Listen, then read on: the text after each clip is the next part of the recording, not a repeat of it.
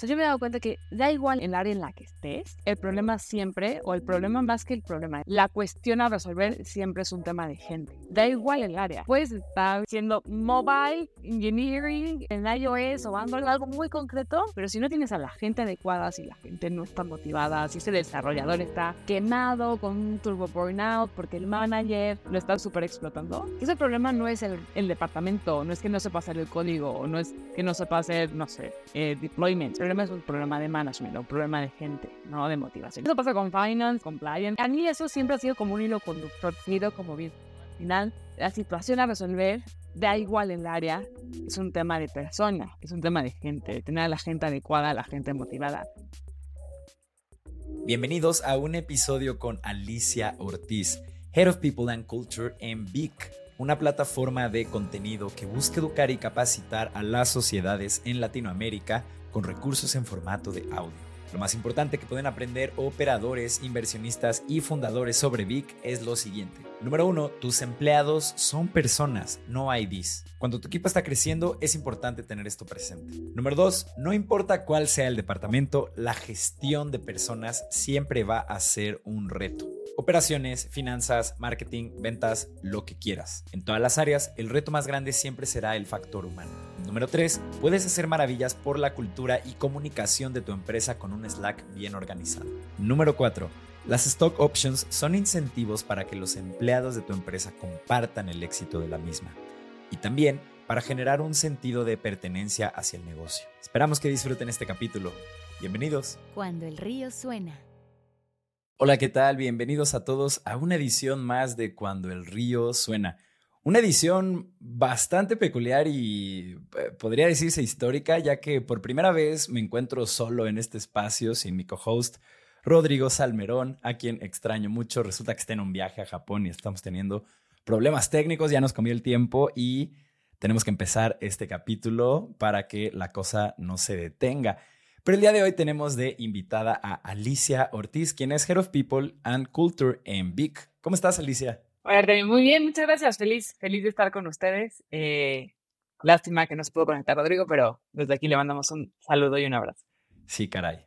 Todavía ni porque está haciendo el esfuerzo de que en Japón es como de madrugada y se va a conectar. Y Pobre, no pasa nada. sí, ni modo. Será Será la próxima, pero eso es una buena excusa para tenerte en el espacio en el futuro. Perfecto. Bueno, Alicia, pues cuéntanos. Eh, nosotros conocemos Vic, ya le echamos una, una buena estolqueada a qué es lo que hacen y cómo ofrecen valor al mercado, pero para tener a todos en la misma página, ¿podrías contarnos cuál es su pitch de elevador? Seguro. Mira, Vic lo que busca es transformar Latinoamérica a través del contenido. Entonces, lo que hacemos, tal cual es creamos un marketplace que tiene por un lado subscribers, como tú, como yo, que quieren aprender o sea, Vic lo que busca es generar y aportar conocimiento. Entonces, buscamos gente o nuestros usuarios son personas que quieren aprender, ¿no? Y por el otro lado, eh, tenemos el contenido. Y el contenido viene en dos formatos. Uno es libros tradicionales, audiolibros tradicionales. Es una plataforma de audiolibros o mm. de contenido en audio. Eh, y ese contenido, esos publishers tradicionales, pues son títulos, autores, etcétera, que le ofrecemos a nuestros usuarios. Pero hay un formato bastante interesante que son justo los creadores de contenido. A raíz de la pandemia arrancó este boom del creator economy, donde salieron muchísimas personas a aportar a través de las redes sociales eh, su contenido. Y aquí tenemos verticales rarísimas, ¿no? Tienen desde parenting, crianza, maternidad, etcétera, wellness, nutrición, emprendimiento, criptomonedas, psicología, eh, espiritualidad. Entonces, son estos creadores que ya monetizan a su audiencia fuera de Vic, o sea, ya tienen canales, ya monetizan eh, a través de talleres o libros, justo los buscamos porque su contenido aporta valor y los invitamos a Vic a construir un audiolibro en conjunto, ¿no? Estos audiolibros son alrededor de 20, 45 minutos, son más cortos que un libro tradicional, pero es lo que nuestra audiencia, nuestros subscribers busca, ¿no? Contenido muy corto que puedan eh, escuchar mientras están lavando trastes, haciendo ejercicio en el tráfico, paseando la carriola, paseando al perro, o sea, como quieras, pero te ayuda a ti como usuario a resolver un problema, ¿no? Quiero, o sea, por ejemplo, en mi caso, ¿no? Yo soy mamá, entonces, mientras estoy en el parque, es bueno, quiero aprender algo que me haga mejor Head of People, ¿no? Donde encuentro contenido. Ah, pues está en Vic un libro tradicional de business, ¿no? Que habla de people. Mm. pero también soy mamá y quiero aprender algo que me ayude a cómo criar mejor a mi bebé o cómo educarlo mejor. Pues hay una creadora de contenido que habla sobre crianza. Entonces, mm. mientras estoy en el parque, pues puedo escuchar, o mientras estoy cocinando, puedo escuchar, ¿no? Entonces, eso es Big. Al final lo que queremos es transformar Latinoamérica a través de buen contenido en español, ¿no? Y ya me fui más del elevador, llegué al piso como 100, pero era un, más o menos. Era un edificio muy grande. Em, no, pero creo que está perfecto y, y este posicionamiento es bien interesante porque muchos podrían creer o irse con la finta de que ustedes solo hacen audiolibros, pero realmente están abarcando como todo el espectro pues podríamos llamarle enseñanza a través de audio, ¿no? Sí. Claro. Ok, muy bien. Sí, sí, correcto. Y tú como su Head of People, em, ¿cómo luce tu día a día trabajando ahí? ¿Qué, ¿Qué, es lo que haces regularmente? Mira, vi que es una, es una empresa de 50 personas, prácticamente es una startup, pues, vamos, eh, es una post-Series A company. Em, y la verdad es una etapa padrísima, ¿no? O sea, digamos que ya no es tan early stage, pero sigue como en esa parte final de, la etapa de emprendimiento y estamos comenzando a crecer en escalamiento de producto, mm. volumen de usuarios, etcétera, ¿no? Entonces, Big no tenía un head of people hasta hace prácticamente 14 meses, un poquito alrededor de año y cachito. Eh, y a mí lo que me ha tocado es construir esas bases, ¿no? ¿Cómo pasas de un mm. equipo de 20 personas, 15 personas a un equipo de 50 que es hoy? ¿Y cómo lo preparamos a que sea un equipo de 100?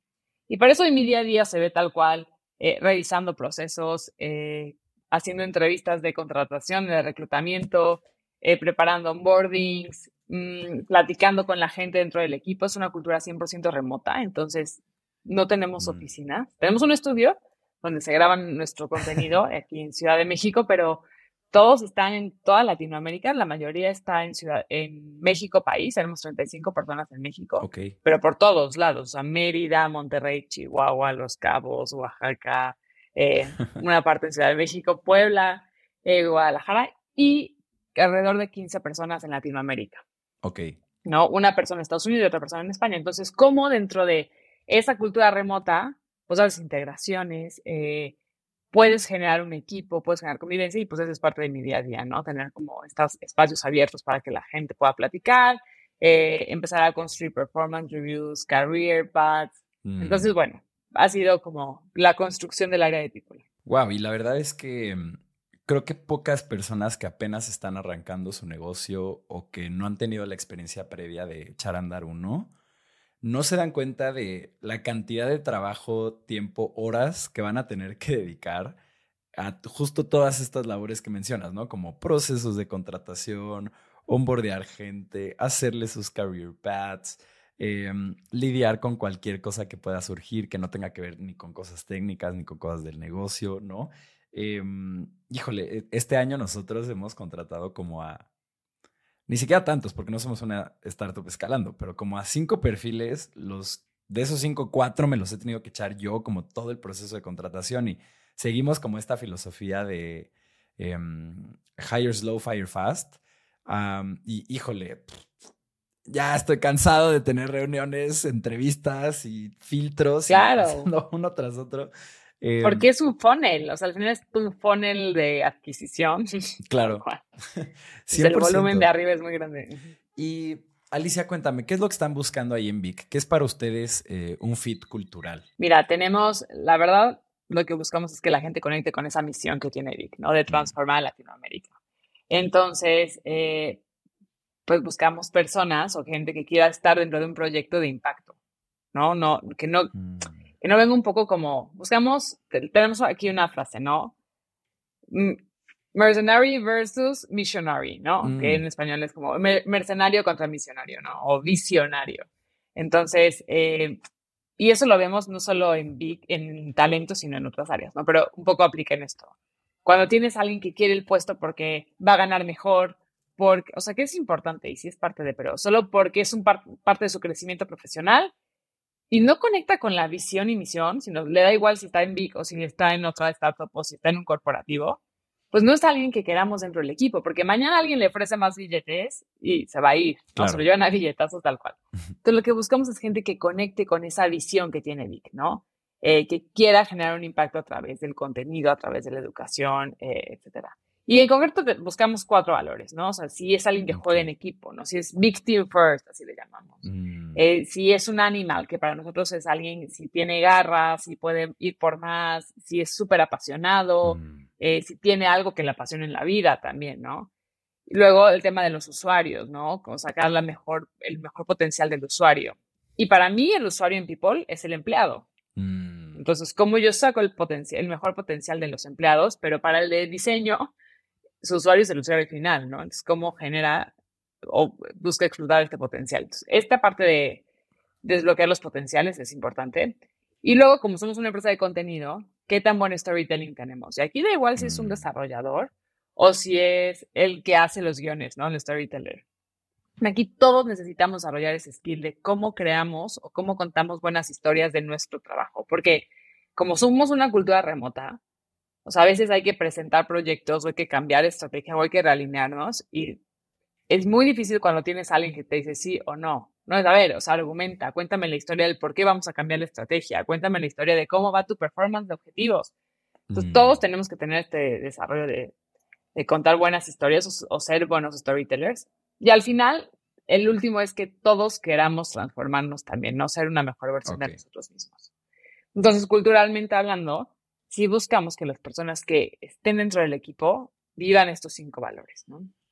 Y quien se vaya a sumar, pues tenga rasgos que puedan guiarnos en, mira, cumple o tiene potencial en estos, en estos grandes valores para nosotros. Entiendo. Y tratando de ahondar en uno de estos puntos, el de desbloquear potenciales, em, creo que al final del día, desde la perspectiva de manager, e, eso es como el, mayor valor que le puedes dar a un empleado, ¿no? Como hacerlo ver que puede más, empujarlo y como pavimentar un poco este camino para que esa persona corra. Eh, ¿Cómo lo hacen ustedes? ¿Tienen algún tipo de pasos que van siguiendo o identifican eh, ciertas fortalezas y debilidades? ¿En cuáles de las dos se concentran? Eh, ¿Cómo llevan a cabo eso ya en el día a día? Mira, justo desde People nos toca como darle al manager las herramientas para que desbloquee el potencial. Uno que lo detecte y dos que lo desbloquee, ¿no?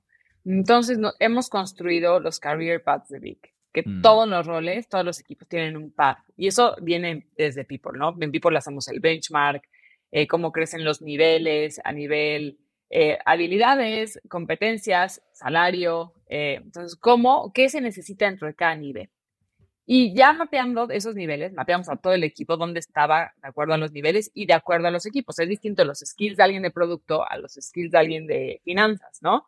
Entonces, eh, se customizaron los career paths y se los dimos a los managers. Le dijimos, a ver, mira, aquí está tu equipo, está en estos niveles, en compensación, en skills y tal. ¿Tú dónde los ves? Entonces, fueron conversaciones de calibración. Mm. Y ya al final fue, a ver, de esta persona que es un nivel entry, que para nosotros es un L3, cómo lo vas a llevar o qué potencial tiene para llevarlo y escalarlo, ¿no? Al siguiente nivel y en cuánto tiempo. Entonces, el manager, a través de esas conversaciones, ya tiene claro el potencial que tiene su equipo. Y fíjate que ahí salieron eh, findings interesantes. O sea, había personas que decían, híjole, es que ya se topó, o ya no da, o sabes qué, ya es lo que necesito es otra cosa y otro reto afuera. Entonces, han salido cosas interesantes. O sea, desde tener que sacar gente a través de ese mapeo hasta decir, oye, mira, esta persona tiene un potencial enorme, no lo habíamos descubierto, está mal calibrada. Ella puede ser una líder, ¿no? Puede estar en un, mm. lead role.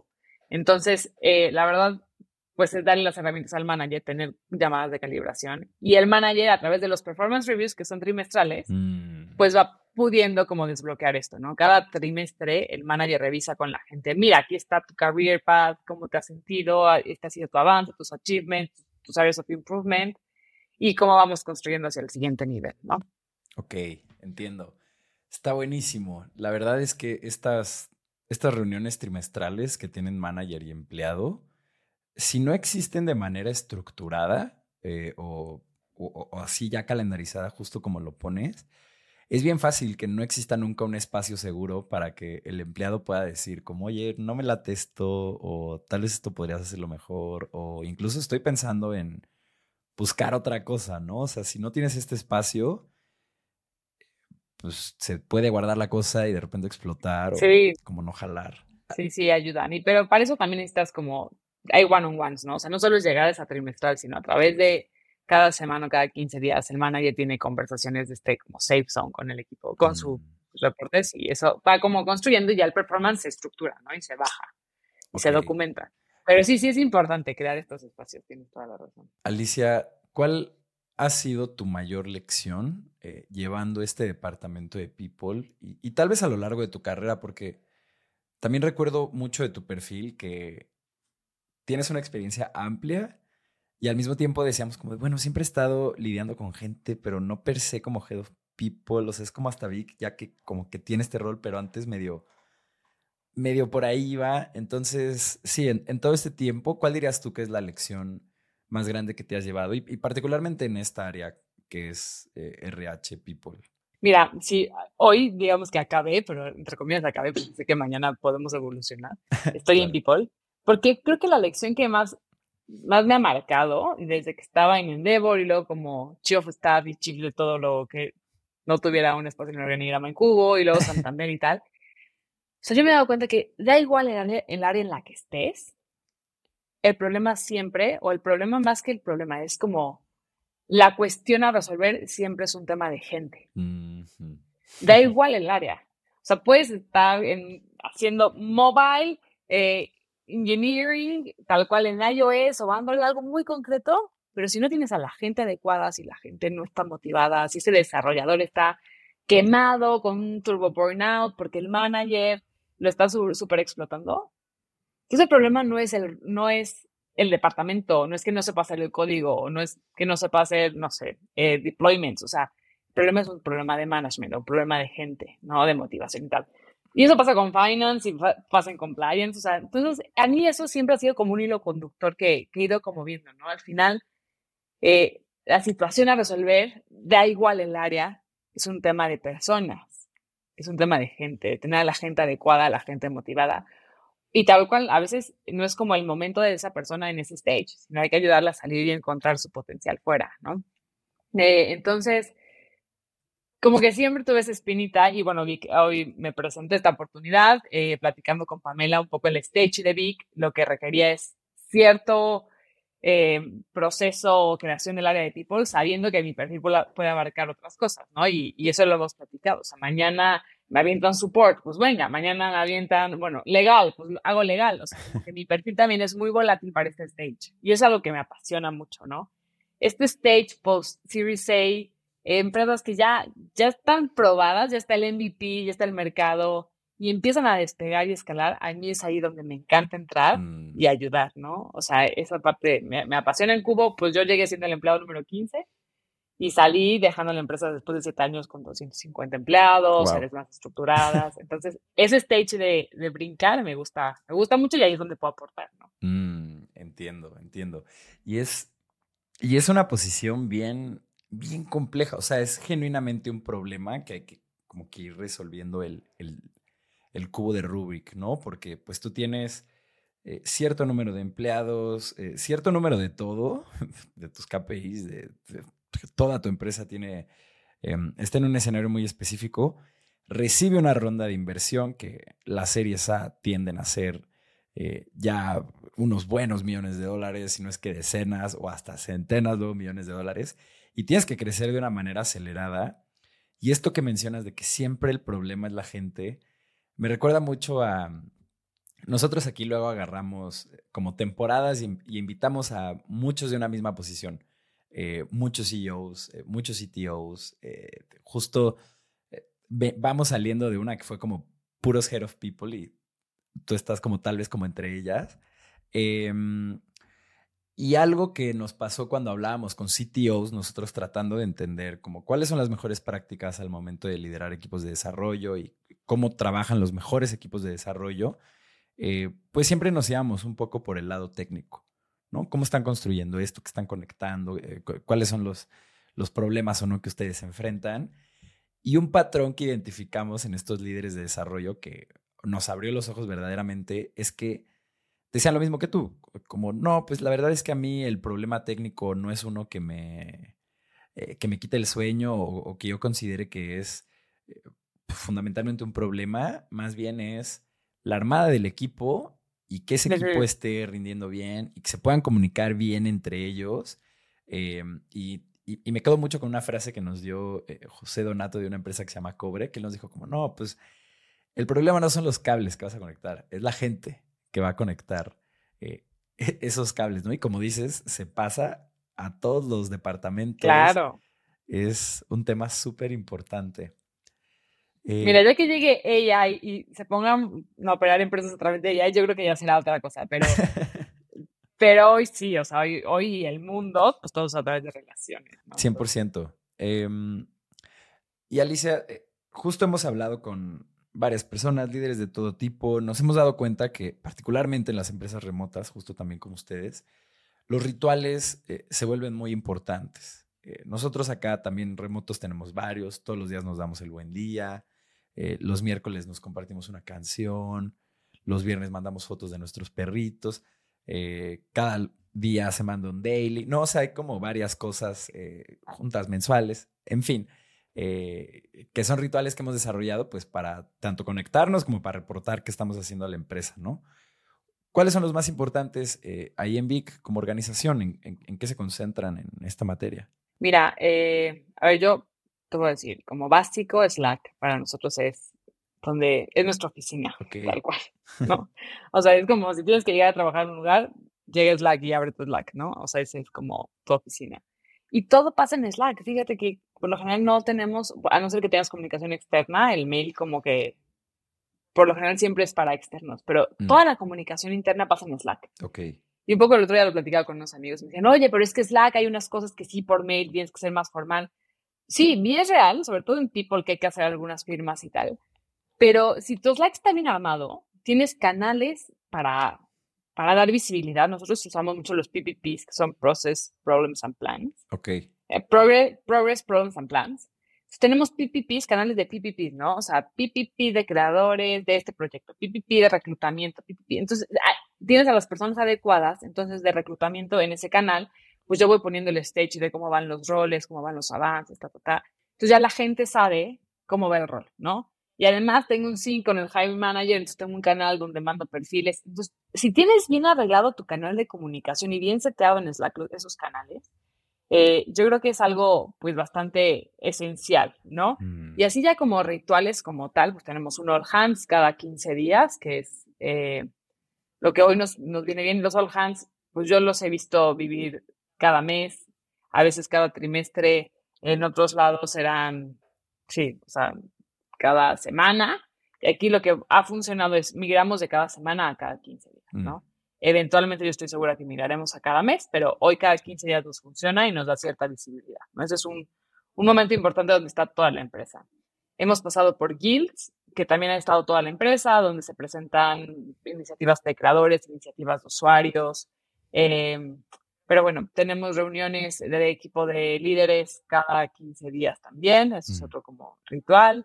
Eh, y cada semana, todos los lunes, todos los equipos arrancan con un sync, ¿no? Ya sea, y, cada quien tiene sus propios syncs. En, en People, no solo People, sino lo, lo, vemos como un company ops, está Finance, está Legal y está People. Arrancamos con un sync semanal, donde están los proyectos, cómo va el estatus, y luego tenemos los líderes una reunión con Pamela, o sea, como que vamos cascadeando la información. A lo mejor a veces pueden parecer muchas juntas, pero lo que, o sea, para lo que nos sirven es para alinear, ¿no? Los weekly syncs al inicio, por lo general al final de la semana, el viernes, un retrospective de la semana. Mm. Hay gente que en el Inter tiene unas reuniones como de calibración, sobre todo tecnología, un producto que sí van teniendo más como los stand-ups, etcétera, pero un equipo tradicional tiene syncs cada semana, retrospective los viernes para cerrar la semana eh, y a nivel compañía los all hands, ¿no? Cada, cada 15 días. Es muy sencillo, la verdad hoy, no hay tanta como complejidad. ¿Dónde diría que pasa lo divertido y la magia en los canales, ¿no? Tenemos un canal de feed introductions. Cada vez que llega alguien nuevo, sube su intro. Mm. Entonces, en ese canal hay puras intros y no está como mezclado con en el canal general de, hola, ya llegó fulanito. Ah, bueno, pero alguien tiene este archivo, pero, o sea, no se pierde. No hay un canal. O sea, el orden de los canales de Slack es lo que te hace la diferencia. Feed Introductions. Tenemos otro que es Feed Office y ahí todos se sirven, se ponen todos los out of office. Entonces, todos los voy a estar fuera porque tengo doctor o voy a estar fuera porque tal. Entonces, ya la gente también, si estás buscando a alguien, no marcó en su calendario, te metes a Feed Office y dices, ah, mira, tuve un problema urgente porque fue Mm, al veterinario, ¿no? Eh, entonces, estos, el orden que tienes en los canales, eso es muy importante, ¿no? Y por lo general cada canal, es como un tip, eh, va ligado como a un gran, por ejemplo, los feeds son como para poner noticias, ¿no? Feed introductions, feed announcements, feed people, feed office, feed Mm. blah, blah. ok. Los projects, o sea, hashtag arranca con project, es un proyecto grande, como proyecto del offsite, o proyecto de board meeting, o proyecto de budget del 23, o proyecto de financial review. Solo projects son más como proyectos, y luego tenemos otra nomenclatura que son los PPPs. Mm, Entonces, tu canal arranca hashtag PPP y sobre lo que vas a dar en Progress Plans and Problems, ¿no? O sea, sobre lo que vas a dar updates. ok. Entonces, sí creo que ayuda mucho el orden de los canales. Muchísimo, muchísimo. De hecho, yo creo que en las empresas remotas, si no tienes bien esta estructura de software, em, como eh, de entrada la comunicación en Slack, el project management en Monday, eh, Notion, lo que sea que tú quieras usar, pero un buen sistema em, de cómo delegar estos tasks. Y, y en general, un pequeño, nosotros le llamamos el onboarding de software, que es como, aquí va a estar esto, esto lo vas a usar para esto, Claro. esto para esta otra cosa. Si no tienes eso, eh, pues sí se te van a perder demasiadas personas y particularmente cuando ya están creciendo como ustedes, todo eso tiene que estar en orden porque si no, sí, pues ni me imagino el problema de comunicación eh, y de cosas que se enviaron por quién sabe dónde o como cero control. Em, Alicia, estamos llegando ya casi al intermedio de este programa. Antes de irnos, cuéntanos cuáles son tres errores que no puede eh, cometer el departamento de People de cualquier empresa para los emprendedores que nos están escuchando. Buenísimo. A ver, tres clarísimos y súper puntuales. Ver eh, IDs y no personas. Ver, o sea, un error importante y garrafal es cuando dices, "Ah, este es el empleado número 154. O este es el empleado de esta posición. No, o sea, son personas. Es Artemio y hace esto, ¿no? Saber personas. Eso es algo importantísimo. No ver IDs, ¿no? O números de empleado. El segundo error que tampoco se puede cometer es no construir canales de comunicación como safe zone Mm. entre el empleado y el, y el equipo de people.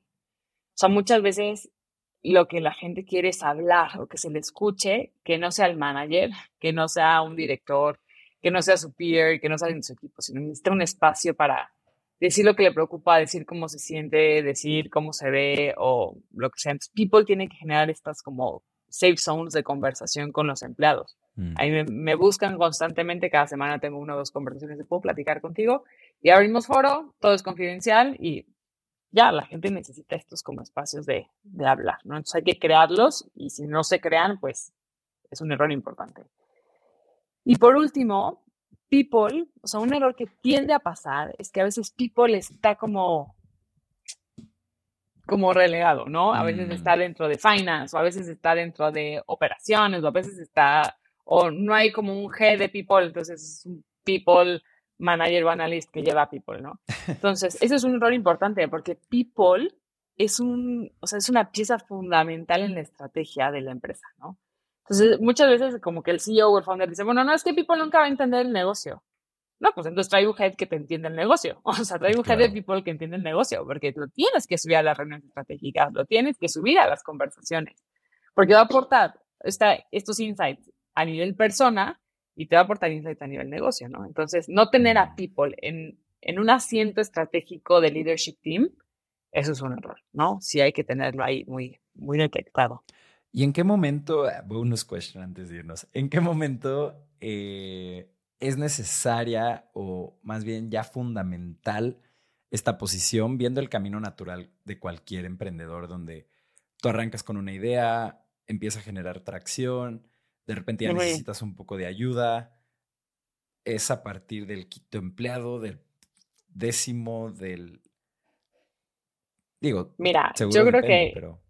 ujú, ¿Qué depende mucho, pero yo lo que he visto es ya que pasaste el, 20 el empleado número 25. Ok. O sea, del empleado 1 al 25, como que siempre el un founder o el founder o el CEO puede todavía manejar est- estos temas, ¿no? Aunque le quitan cierto tiempo. Pero todavía es como más one man show, lo puede manejar tal. Ya que empiezas a brincar el umbral de los 20, 25, ya ahí empiezan a haber problemas importantes. Y sobre todo si tu plan es seguir creciendo. Mm. Porque no te va a dar tiempo. O sea, no te va a dar tiempo de atender los temas de people y de atender los temas estratégicos o si estás levantando. ya cuando brincas este en plan número 20 y hay proyección de crecimiento, hay que traer a alguien de people, ¿no? Y, ahí es donde tienes que jugar este trade-off. Bueno, que me traigo algo muy senior, me traigo algo con mucha experiencia, me traigo algo muy junior, y pues eso es probar, ¿no? Y también depende mucho de la personalidad y el expertise del founder, qué tan fuerte se siente en esos temas, ¿no? Porque si es alguien muy fuerte, muy people oriented, pues a lo mejor puede tener a alguien que, que sea como un people manager, que le reporta a él, pero va a operar. Pero si es alguien mm. que no entiende de people y es más, o sea, dice, por favor, a mí no me traigan temas de people porque me desmayo, o sea, prefiero estar enfocado en la estrategia. Entonces, si trae a alguien con más seniority en people para que justo pueda tomar todo y no tenga necesidad de tanto guidance, ¿no? Entonces, ahí depende. Pero yo creo que el 2025 ya es un momento de, a ver, hay que traer a alguien que opere. Ok, fenomenal. Creo que es un gran número y un, un, un, granito de crecimiento eh, de cualquier persona. Y digo, si lo necesitas antes, pues tú mismo te darás cuenta de qué, qué tanto lastre de trabajo está representando o, o qué tan emocionante también, porque puede que ahí encuentres una pasión. Claro. Vámonos al intermedio de este programa. Les recuerdo a toda la gente que nos esté escuchando que en cuandoelríosuena.com ustedes pueden suscribirse a la newsletter de este espacio y recibir una notificación cada que tengamos un capítulo nuevo. Vayan a registrarse, es completamente gratis y prometemos también no molestarlos a menos que sean cosas muy importantes como nuestra conferencia anual LATAM Startup. Esta también es gratis, ya están abiertos los registros y lo pueden hacer en latamstartup.club. Ese es el URL, latamstartup.club. Igual le pediremos a los editores que lo pongan por aquí en algún lugar, eh, pero vayan a latamstartup.club, es gratis y, y nada, ya estamos por anunciar quiénes nos acompañarán este año. Regresamos. Estás escuchando Cuando el río suena, un podcast de conversaciones con agentes expertos y emprendedores del mundo digital. Tus anfitriones son Rodrigo Salmerón y Artemio Pedraza, fundadores del estudio de estrategias e interfaces digitales Acueducto.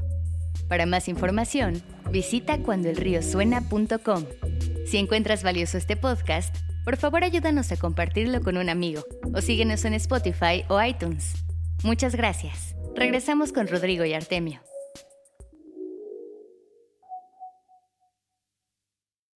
Estamos de regreso en el capítulo con Alicia Ortiz, Head of People and Culture de VIC.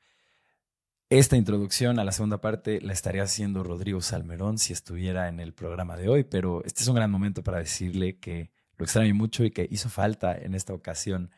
Pero volviendo a nuestra conversación, Alicia, vimos entre, me parece que fue tu descripción de LinkedIn de las cosas que habías eh, logrado ya para, para Vic eh, en la descripción que redactaste de tu chamba ahí, eh, que tú diseñaste el programa de eh, SOPs o de Stock Options, me parece, o que lo implementaste. Ahorita me corriges si estoy mal o no, pero queríamos preguntarte cómo funcionan las Stock Options o, esta parte de las SOP en VIC y también si puedes darnos un one-on-one respecto al tema, porque ahí sí estamos un poco verdes. y de paso también para todos los escuchas que, que están pendientes de este tipo de cosas. Sí, claro. A ver, es un tema muy complejo. En Vic no me tocó diseñarlo, eso ya, ya estaba cuando, cuando yo llegué, la verdad. Un Stock Option Plan es algo ya muy estandarizado. O sea, es algo que si tienes investors en Estados Unidos eh, y quieres implementar un plan de acciones para los empleados, ya está como la estructura es igual en todos lados, ¿no? Y es la misma que traen todas las startups a nivel internacional. Ya cuando cambias a empresa pública, hay, hay unos twists que vamos a platicar. Eh, pero bueno, eso me ha tocado correrlo hoy en Vic. En Cubo me tocó crear un sistema de, de acciones, no de opciones, que ahorita también vamos a platicar la diferencia y ahí sí como que cambia un poquito el formato, ¿no? Pero ¿qué es un ESOP, no? Es un eh, Employee Stock Option Plan, ¿no? Es un plan de acciones, plan de opciones, option plan para el empleado. Aquí vamos a ver, ¿no? Diferencia entre una opción y una acción. A ver, estos planes funcionan cuando un founder o un emprendedor quiere darle un cachito de su empresa a los empleados para que se sientan owners.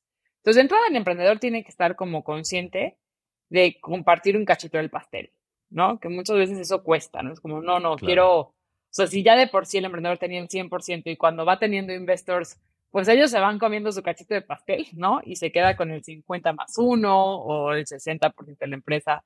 Y en una nueva ronda, pues se va a diluir más y más y más. O sea, como que al emprendedor tiene que ser consciente que al momento de invitar inversionistas, él va a acabar con un cachito chiquito del pastel, ¿no? Claro. Pero el punto es que ese cachito valga muchísimo más de lo que vale hoy en un futuro y entonces pueda hacer un cash out interesante, ¿no? Entonces, con el Stock Option Plan lo que pasa es lo mismo. Se designa dentro de ese pastel una rebanada para los empleados. Entonces, es un pool de acciones, es un Mm. paquete, es una bolsa de acciones eh, que están ahí para los empleados. ¿Cómo funciona este plan en las startups? ¿no? Esas acciones no son líquidas y no son del empleado. Entonces, ¿qué son? Opciones a compra de acción. Pues, ¿qué se le da al empleado? Se le da una opción a que compre una acción. Imagínate Ok. si tú repartieras acciones literal líquidas. Uno, la carga administrativa es grandísima, ¿no? Estar subiendo la asamblea de accionistas a todos los empleados. Además, esto como funciona siempre es como está controlado, este pool eh, tiene como ciertos candados, eh, cierta participación, o sea, no puedes tener a alguien sentado en tu board meeting, ¿no? O sea, están controladas, no Mm. tienen voz y votos, ahí hay ciertas cláusulas que son muy limitativas en temas de, de poderes o de, de- o de, sí, de ejercer estos poderes de accionistas, ¿no? Entonces, en este pool eh, hay quienes, hay, hay varios formatos, ¿no? El emprendedor dice, no, yo los voy a dar como bonos, ¿no? Entonces, y a ciertos roles. Entonces, el equipo directivo tiene, además de su compensación mensual, de su compensación anual, va a tener un bono cada tres meses o cada año con un paquetito de las stocks, ¿no? Mm. Eso puede pasar. Pero hay startups como Vic que todos los empleados tienen acceso a estas opciones. Entonces, ¿cómo funciona? Vamos a hablar más de este caso, ¿no? Eh, ¿Cómo funciona esto? Todos los roles, y esto lo pactas o lo hablas con tu board, ¿no? Y aquí es importante que tengas un despacho corporativo que te maneje estos temas, ¿no? O sea, no, no te lo puedes echar tan solito ni con tu persona de legal, ¿no? O sea, creo, Sí, creo que claro. es demasiado complejo y sí es importante tener estos terceros que te corren en los paquetes de acciones. Te Claro, está- creo que- todavía no es labor de ChatGPT. no, no, todavía no. O sea, hay muchos despachos en Estados Unidos que corren estos servicios, o a lo mejor tu fondo de inversionistas te dice, oye, el tema de stock options para empleados, trabájalo con este, con este despacho, Mm. ¿no? Entonces ahí vas viendo. Pero cómo funciona es, eh, nosotros lo que implementamos es esto. Todos los empleados van a tener options de entrada. ¿Cómo te aseguras que sea equitativo el reparto de opciones? Entonces, uno, uno, que tu bolsa sea grande, ¿no? Y vas viendo cómo te la vas comiendo. Y dos es, cada empleado que entra o cada empleado que esté en Big tiene un factor de opciones. Entonces, cómo funciona es, vamos a hablar, el 15% de tu sueldo anual, o sea, tú multiplicas tu sueldo mensual por 12, Ujú. esos son tu, tu sueldo anual, y le metes un factor. 15% de ese sueldo anual, yo te lo voy a dar en opciones a compra de acción, en opciones. Entonces, cada año yo te voy a ir dando 15% de tu sueldo anual en opciones. Ok. Entonces, así se construye el paquete, ¿no? Y los planes, por lo general, son estándar, son a cuatro años. En todos lados es un vesting plan a cuatro años. Mm. Entonces, tu sueldo anual por 15% por cuatro años. Ese es tu paquete de, de, de options, ¿no? Entonces, cuando contratas a alguien, dices, ah, mira, Artemio, perfecto, tienes este rol, tienes este paquete de opciones para destear, ¿no? Ahorita voy a ir a esto del vesting, pero ese factor tú lo puedes eh, estandarizar o es súper cambiable, ¿no? Puedes decir, a ver, para los directores quiero que no sea 15, que sea 18, para roles mucho más chiquitos quiero que sea 10. Entonces, mientras esté estandarizado y documentado en algún lado de tu Notion, que eso se tiene que hacer, todo no, no, no. Luego llevas también un control, ¿no? En People tenemos todos los ingresos y hacemos pues esas multiplicaciones, sueldo mensual, cómo lo anualizas, luego cómo le impactas el factor por cuántos años, es un paquete a cuatro años todos de entrada, entonces ese es mi paquete final, ¿no? Ahora, Ok. el- esas opciones, tú como empleado te las tienes que ganar. Entonces, ¿cómo te las ganas? Y aquí el, la forma tradicional se llama vesting plan a cuatro años con un primer año de cliff. ¿qué es eso? No, o sea, explícame qué es eso. Eso quiere decir que el primer año tú te vas a ganar esas opciones hasta que cumplas 12 meses. Por eso es un año de cliff, ¿no? Mm, En cuanto cumplas 12 meses, se libera el 25% de tu paquete. ¿Qué quiere decir? Que ya son tuyas. Tienes, ok. imagínate un paquete de 10 mil, tienes 2.500 opciones en cuanto cumples un año. Perfecto. Y luego cada Q o cada mes, depende de cómo esté estipulado en tus estatutos o en tu en ciertas políticas de, de opciones con el despacho.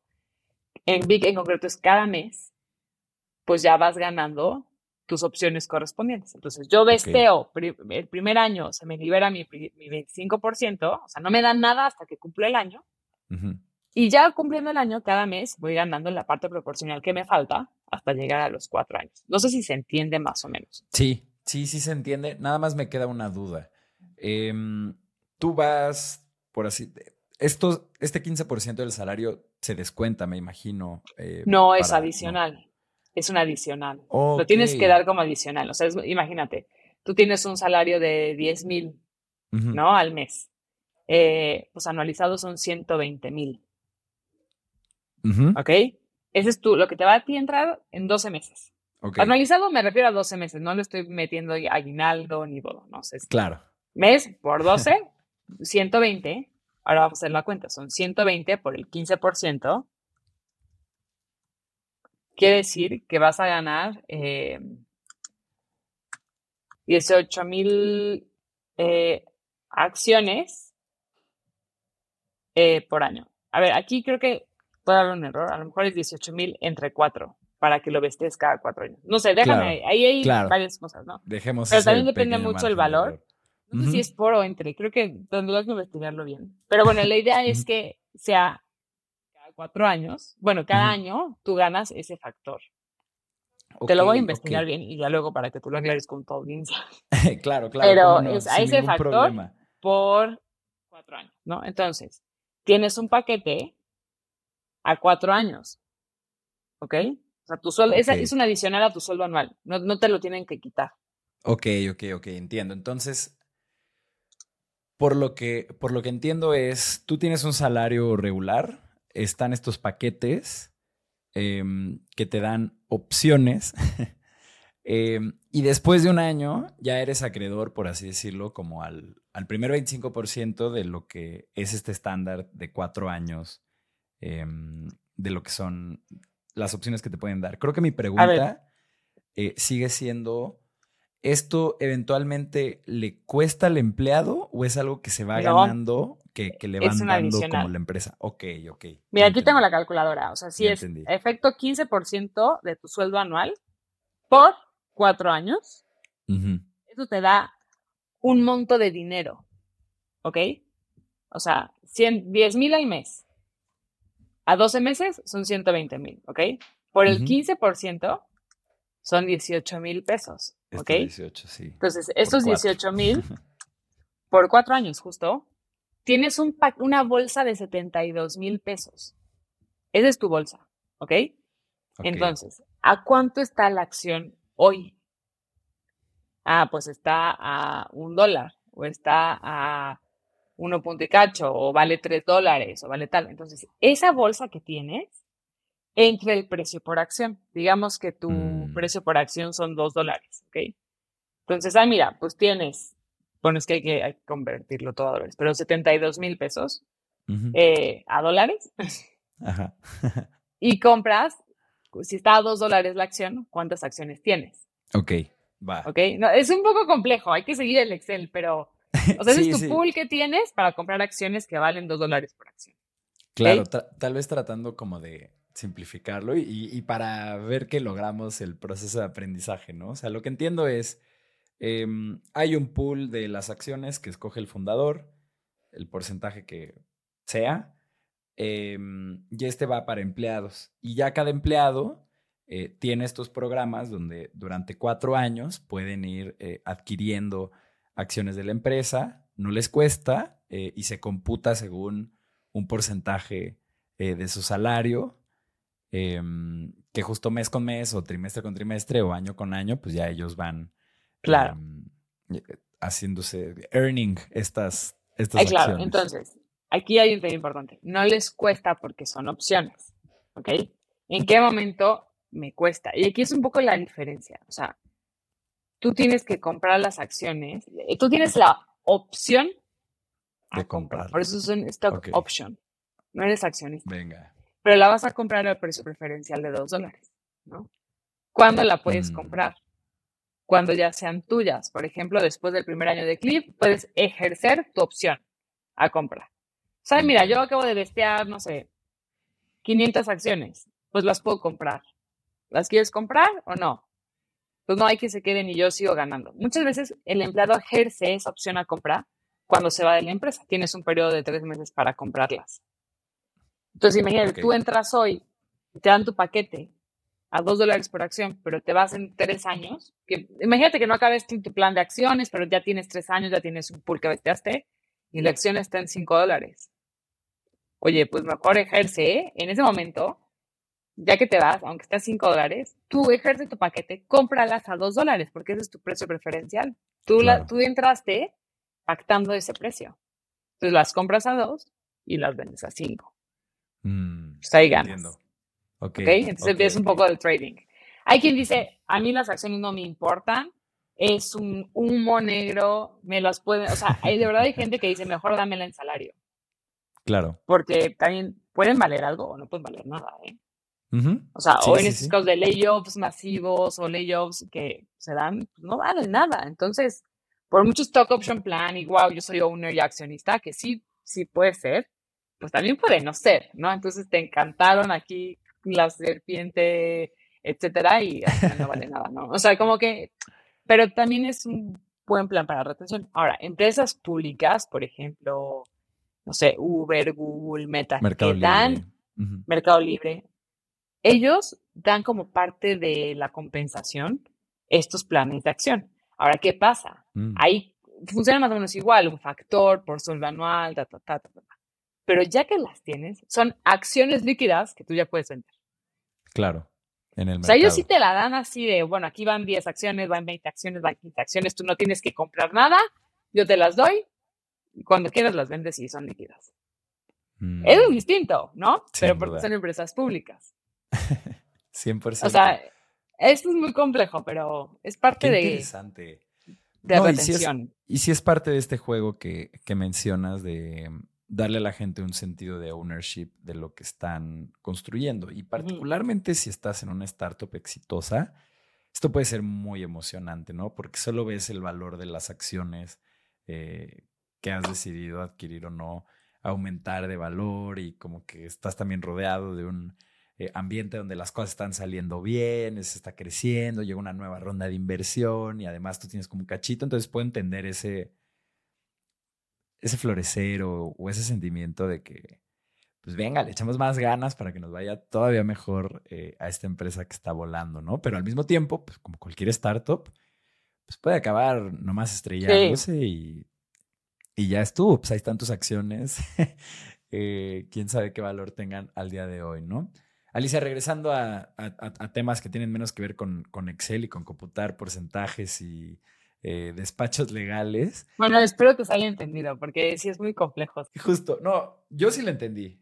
Yo sí lo entendí y también aquí aprovecho para hacer una nota al, al equipo de, de contenido que hagamos un carrusel o un reel específico de cómo funcionan eh, las stock options para, para toda nuestra audiencia. Eh, Alicia, cuéntanos, ¿cuál es el Slack tecnológico de un departamento de People?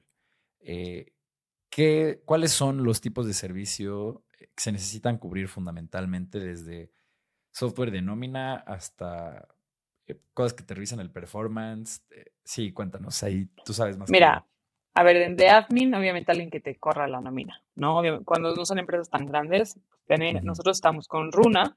Mm, y como. Runa está Worky eh, y otras eh, empresas que te corren la nómina, te hacen los recibos de nómina, te los eh, estampan y, y listo, ¿no? Cuando digo estampan es que ponen las leyendas, los QRs, o sea, te hacen los cálculos de retención. Entonces, eso es importante. Si no tienes a alguien in-house que corra nómina. El, el correr la nómina es un rol especializado. Necesitas a alguien de nóminas, si los quieres correr in-house, es un rol enfocado en nómina. Pero si no, tienes estos como terceros eh, que son bastante buenos. Eh, ese es uno, ¿no? En otros temas, ya más internos a nivel comunicación, Slack, para nosotros es Slack, es Notion. Eh, Airtable lo usamos mucho, que son pues estas como tableros, es como un Excel eh, con esteroides, ¿no? Son tablas espectaculares, divinas, filtradas, pero tienen sus limitaciones. Pero bueno, Airtable, nosotros, fíjate que yo aprendí, me ha gustado Miro para hacer organización, eh, chart, organizational charts, eh, pero pues hay varios, ¿no? Hay Visio, Lucidchart eh, para hacer cuadros de mapas y estructuras. Eh, a mí me gusta mucho tener un ATS. Un ATS es un Attraction Tracking System, sobre todo para temas de reclutamiento. Tal cual es una cosa hermosa. Yo uso Breezy. Eh, Breezy es, haz de cuenta que yo veo un funnel, veo dashboards, construyo los flujos por rol, eh, tengo a todos los candidatos ahí, está conectado con mi Gmail. O sea, para mí tener un ATS, sobre todo si tienes posiciones abiertas, es esencial, ¿no? hay varios. Para mí es Breezy el que mejor me funciona y me ha funcionado. Y luego yo estoy ya intentando buscar un HRIS. ¿Qué es un HRIS? Es un, como un RP, ¿no? Donde tienes la información de tus empleados.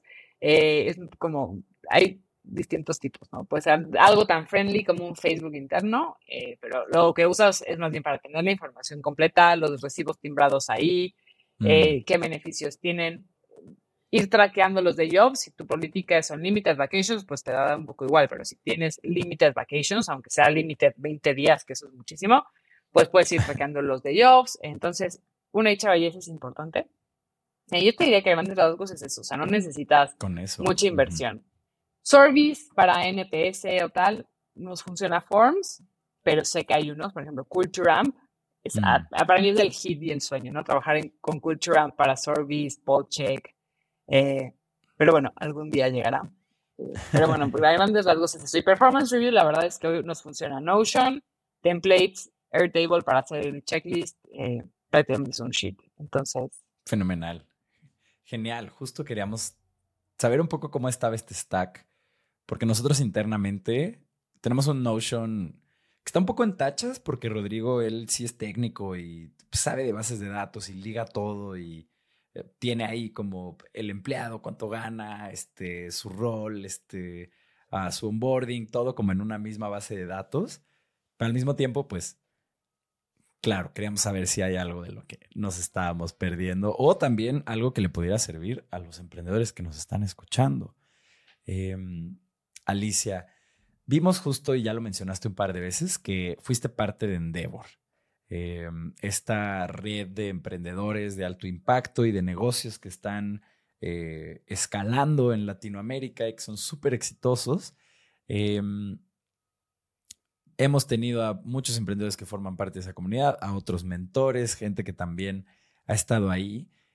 Y está chistoso, parecen como no, quiero que se tome mal, pero como, la mafia de los emprendedores, es como un grupo eh, donde están los más fregones.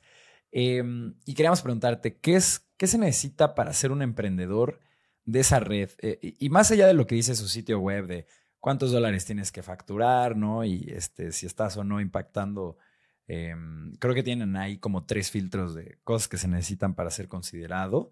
Em, pero ¿qué patrones has visto en los emprendimientos o los perfiles más exitosos de esta comunidad? ¿Qué se repite? Mira, a ver, yo te diría, lo primero, primero es que hay que quitarse ese techo, ¿no? De que Endeavor es como, solo pocos están ahí. La verdad tiene muchísimos Endeavor Days y eventos de networking que tú puedes ir, o sea, están ahí. Justo acabo de ver en LinkedIn que van a tener un evento.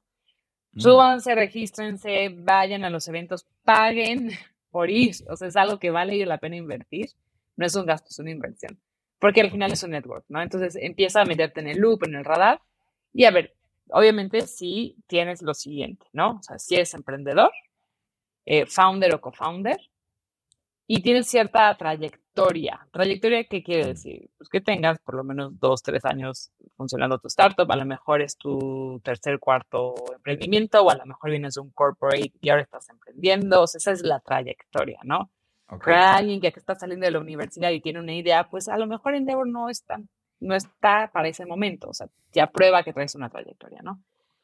Eh, Y bueno, eso es uno, ¿no? El emprendedor. El siguiente son cuatro puntos. El emprendedor es importante, la trayectoria que tiene y el potencial que tiene, ¿no? Y, también ética. Ahí es súper importante la ética del emprendedor, ¿no? Eh, porque emprendedor se va a meter y se va a enterar. Si hay algo chueco, lo vas a ver, ¿no? Tiene ojos en todos lados. Eh, el segundo punto es el modelo de negocio. Si es escalable, eso es importante. Si es algo que puede escalar, que no necesita de un one-man show para crecer, o sea, si es un producto que puede escalar a través de tecnología o puede escalar a través de operación, eh, como un retail, ¿no? O sea, qué tanta escalabilidad tiene y en esa escalabilidad qué tanta innovación hay, ¿no? En el producto. Puede ser en producto final, puede ser la innovación en el proceso, puede ser la innovación en el código, en la patente, en, no sé, hay, hay empresas de salud ahí bastante innovadoras, eh, empresas de laboratorios de muestras de sangre que son bastante innovadoras y están ahí, ¿no? No porque sea innovas, innovador sacarte sangre, es muy estándar, pero el modelo que tienen alrededor es lo innovador y lo, y lo que hace escalable, ¿no? Y cierta atracción. Tercer punto, el impacto.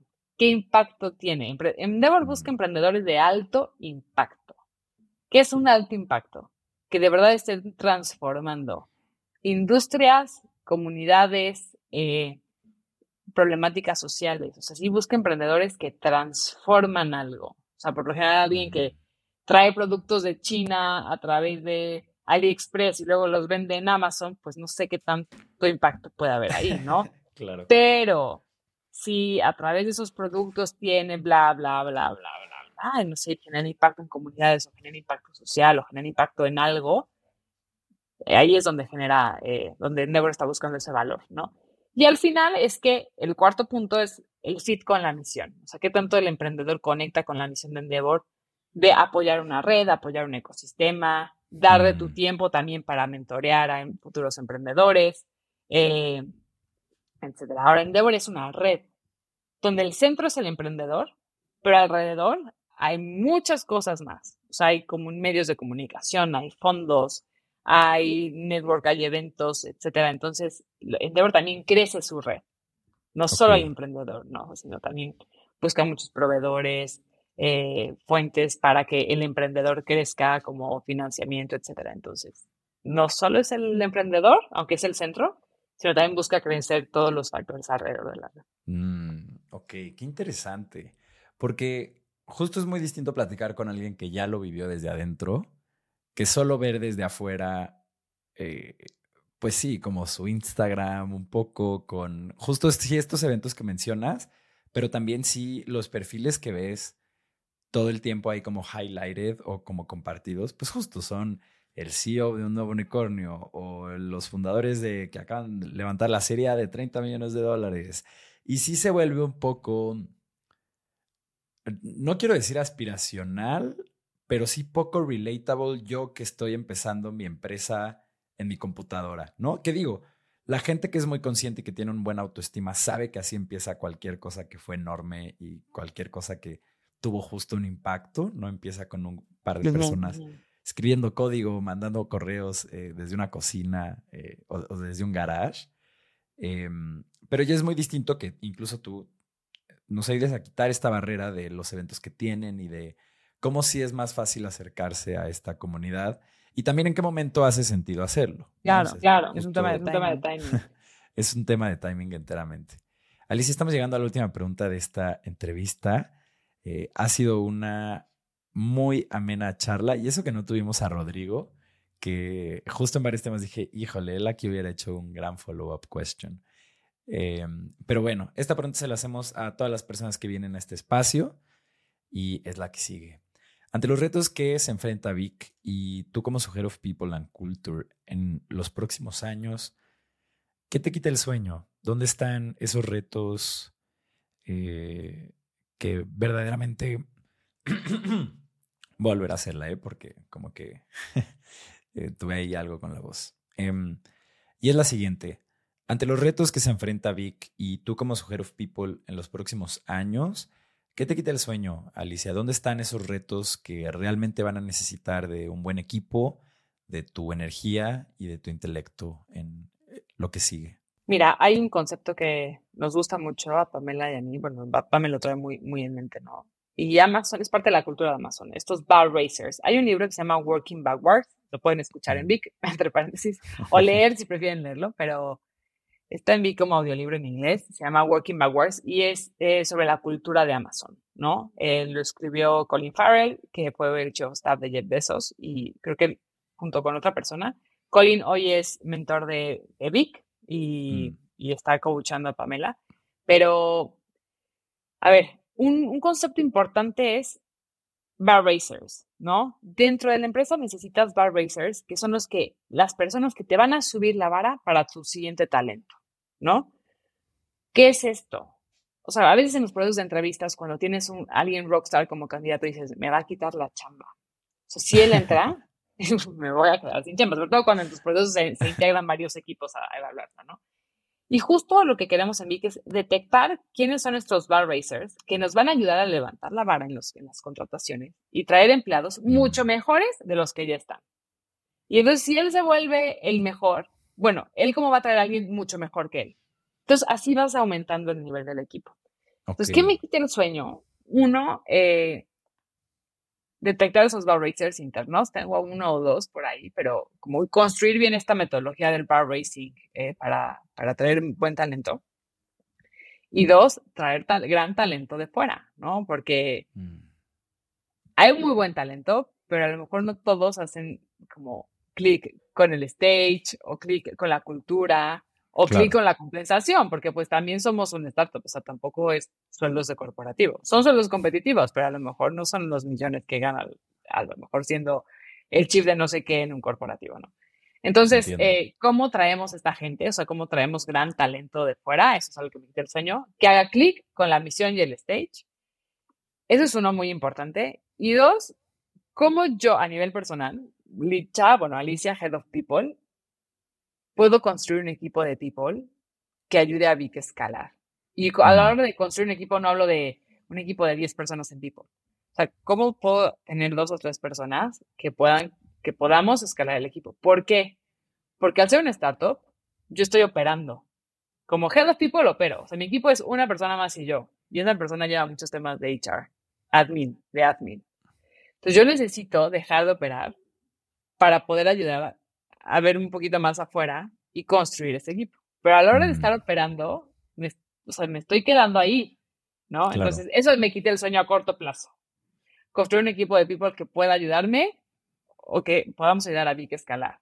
Y ya mi siguiente paso es, bueno, ahora sí traer bar racers para ayudar a escalar a Vic, ¿no? Mm, ok, fenomenal. son los dos. Pues son retos muy emocionantes y yo creo que no apostaría por alguien que se presenta a trabajar todos los días. Eh, Alicia, muchísimas gracias por venir a esta conversación, a este espacio, por compartirnos de tu experiencia, de tus mejores prácticas, un poquito dejarnos ver cómo es que hacen las cosas ahí en Vic.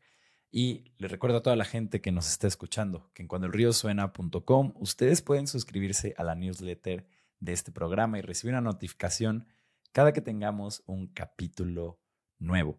De igual forma, Rodrigo y yo queremos pedirles con el corazón en mano que si pueden ayudarnos a compartir este espacio con algún fundador, operador o inversionista de una empresa tecnológica en Latinoamérica, que por favor lo hagan. Este recurso es para ellos, es completamente gratuito y hay un montón de lecciones que hay en capítulos que ya publicamos y en capítulos que estarán por publicarse. Muchas gracias nuevamente Alicia y nos vemos a la próxima.